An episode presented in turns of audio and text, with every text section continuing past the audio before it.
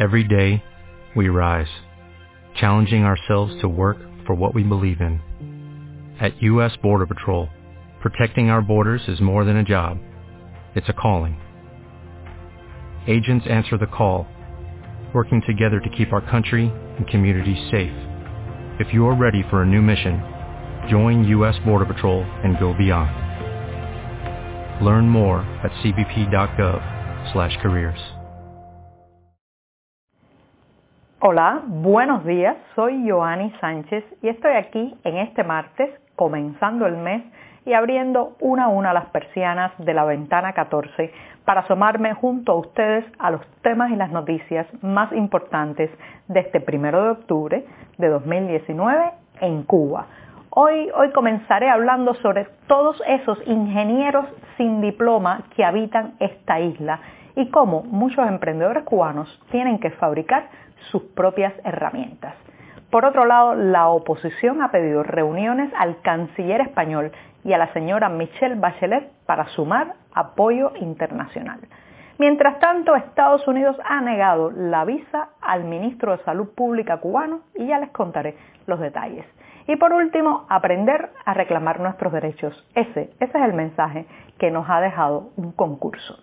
Y bien, dicho esto y presentados ya los titulares, voy a pasar a revolver para tomarme el cafecito informativo. Ese que de lunes a viernes comparto con ustedes en la mañana, recién colado, breve porque hay que ahorrar, un poco amargo, como ya saben que me gusta a mí, pero siempre, siempre necesario.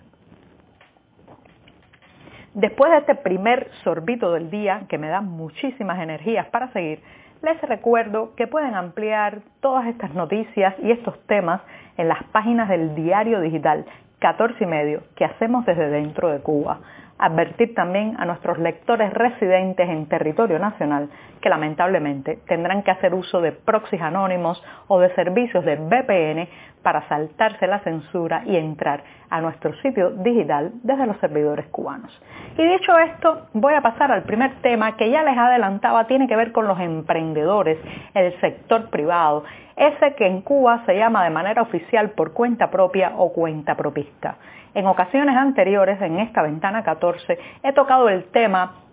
de la ausencia de un mercado mayorista que lastra y dificulta muchísimo el emprendimiento en Cuba y cómo este ha sido una demanda, una exigencia que por años ha recorrido el sector privado sin lamentablemente recibir una respuesta satisfactoria. Pero hoy no voy a quedarme en el tema del acceso a las materias primas, de la compra al por mayor, sino voy a ir a, las herramientas, las herramientas con las que muchas veces trabajan estos emprendedores y que lamentablemente no se pueden conseguir ni comprar legalmente en los mercados de la isla, muchas de ellas. Entonces, por ejemplo, hoy tenemos en las páginas de 14 y medio un reportaje que incluye varios testimonios y entre eso está el testimonio de Joerkis. Joerkis es un joven emprendedor cubano que se dedica a varias ocupaciones, tiene un pequeño taller en la barriada del Cerro en La Habana y además de eh, cortar tubos, hacer roscas para tuberías, eh, cortar losas o azulejos para la construcción, se dedica a recolectar latas de aluminio. Como saben, hay una licencia de trabajo por cuenta propia que es el recolector de materia prima y muchas personas eh, con bajísimos recursos, ancianos, eh, gente eh, muy pobre, pues se dedica a estas ocupaciones sacando de los latones de basura por toda la ciudad estas latas de refresco o de cerveza que después aplastan y cuando tienen una determinada cantidad pues las llevan a venderlas en los centros de recepción o acopio estatales que hay a lo largo del país, alrededor de unos 300 de ellos. Esta es una labor bastante intensa y Joerkis, el joven emprendedor que vive en el cerro, eh, se daba cuenta que tenía que emplear cada día muchas horas aplastando las latas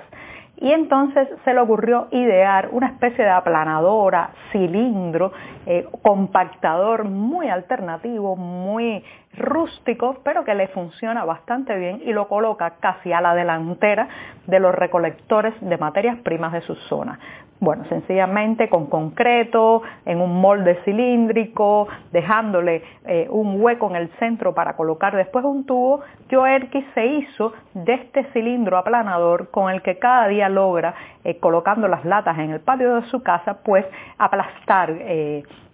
y triturar mucha más materia prima de la que podría cualquier otro emprendedor porque carece de la maquinaria. ¿Por qué Joerkis ha tenido que hacer esto? Bueno, porque en ningún lugar de la isla un emprendedor, una persona privada, puede comprar una pequeña máquina compactadora que le facilite su trabajo. Así, así vemos también en este reportaje a una pareja, Dunia y Eric, que han tenido que construir con una vieja palangana metálica heredada de una tía abuela, han tenido que construir un aparato para hacer algodón de azúcar. Sí, el algodón de azúcar ese que todos conocemos de las ferias, de los parques recreativos, de los lugares donde hay festejos. Dunia y Eric, un matrimonio de jóvenes emprendedores, construyeron esta máquina que llevan en el maletero de su vehículo por toda la parte del occidente de la isla, Pinar del Río, Artemisa, La Habana también y Mayabeque, eh, vendiendo su producto y toda la economía familiar depende, depende que la vieja palangana de la abuela eh, siga funcionando y generando algodones de azúcar. Y así, así también tenemos la historia de una familia que con una anticuada lavadora aurica, ¿se acuerdan de las lavadoras aurica de la época de la, la presencia soviética en la isla? Bueno, pues con esa vieja lavadora aurica han construido una máquina de hacer helado, agregándole una paleta y un sistema de refrigeración y gracias a eso la familia sobrevive. Pero cuando uno oye todos estos ejemplos que de verdad son para aplaudir ingenio, creatividad, talento y constancia y deseos también de burlar los obstáculos, también se queda una sensación de desazón y de tristeza, uno por la cantidad de tiempo que estos emprendedores tienen que dedicarle a asuntos tan primarios y tan fáciles como es construir una heladera o como es construir un cilindro para aplastar latas. Pero por otro lado, uno se pregunta cuántos otros negocios, emprendimientos, acciones económicas no se llevan a cabo porque no hay algo tan básico como una herramienta para comenzarlos. Entonces, no solamente se trata de que los cuentapropistas tengan acceso a materias primas, sino también a todos esos dispositivos, aparatos y máquinas que pueden hacer potenciar su labor económica en nuestra sociedad. Y bien, dicho esto, me voy al segundo tema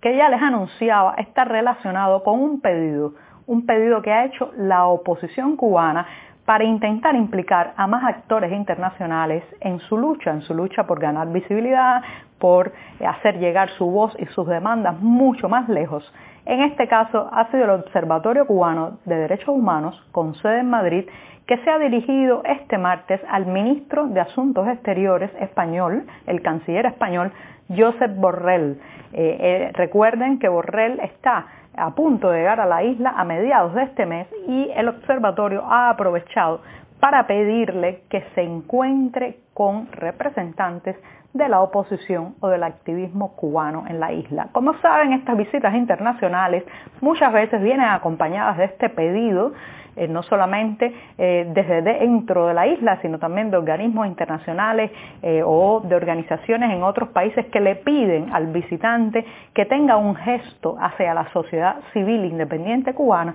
pero lamentablemente muy pocas veces eso se logra. Recordemos la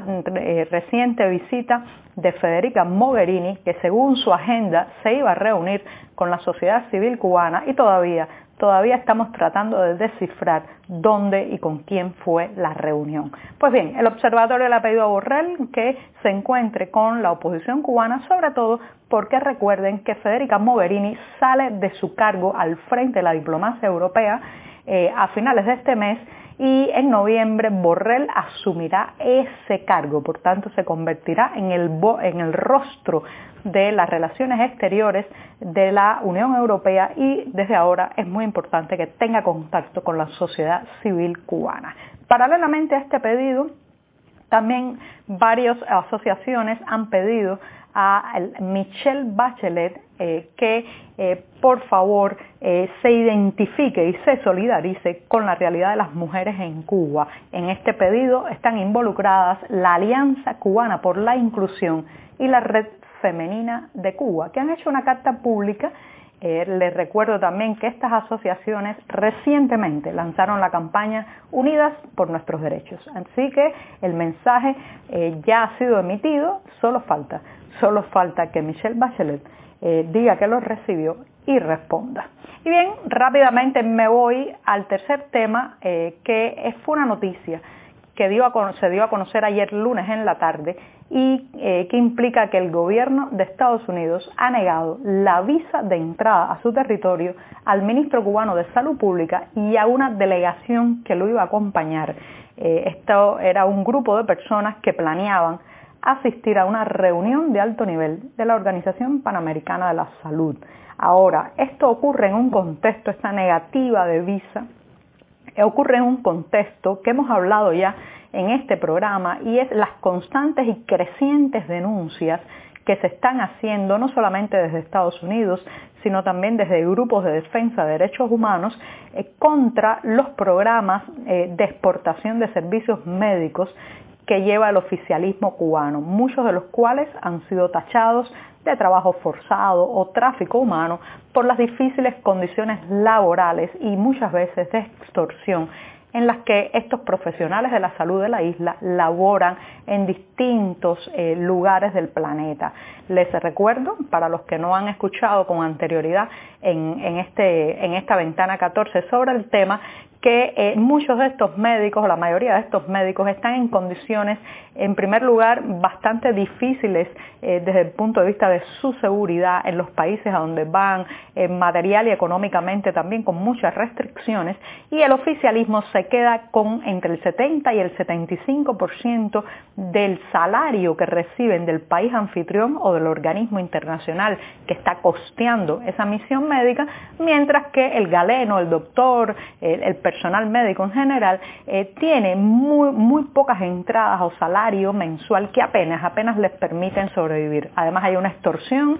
eh, de si escapa de la misión, es considerado un desertor penalizado, no puede regresar en unos años a la isla y todo eso indica que más que misiones humanitarias se trata de un complejo entramado de esclavitud moderna, donde el médico o el personal médico pone la peor parte en cuanto a sacrificio, esfuerzo y peligro, pero no es remunerado ni tenido en cuenta y sobre todo sus derechos se violan. Y hablando de derechos que se violan, me voy, me voy con la última pincelada. Un concurso, el concurso Cómo resolver un problema en mi barrio ya ha anunciado sus ganadores. Este es un concurso que fue convocado por el Observatorio Cubano de Conflictos y la aplicación Apretaste. Y lo más interesante es que el 60% de los trabajos que fueron enviados, pues hablaron, claro está, de los problemas que hay en el barrio, señalaron muchísimas veces eh, al oficialismo o al gobierno cubano por ineficiente o corrupto a la hora de solucionarlo, pero también una buena parte de ellos hablaron de la necesidad de que los ciudadanos se impliquen. Dice eh,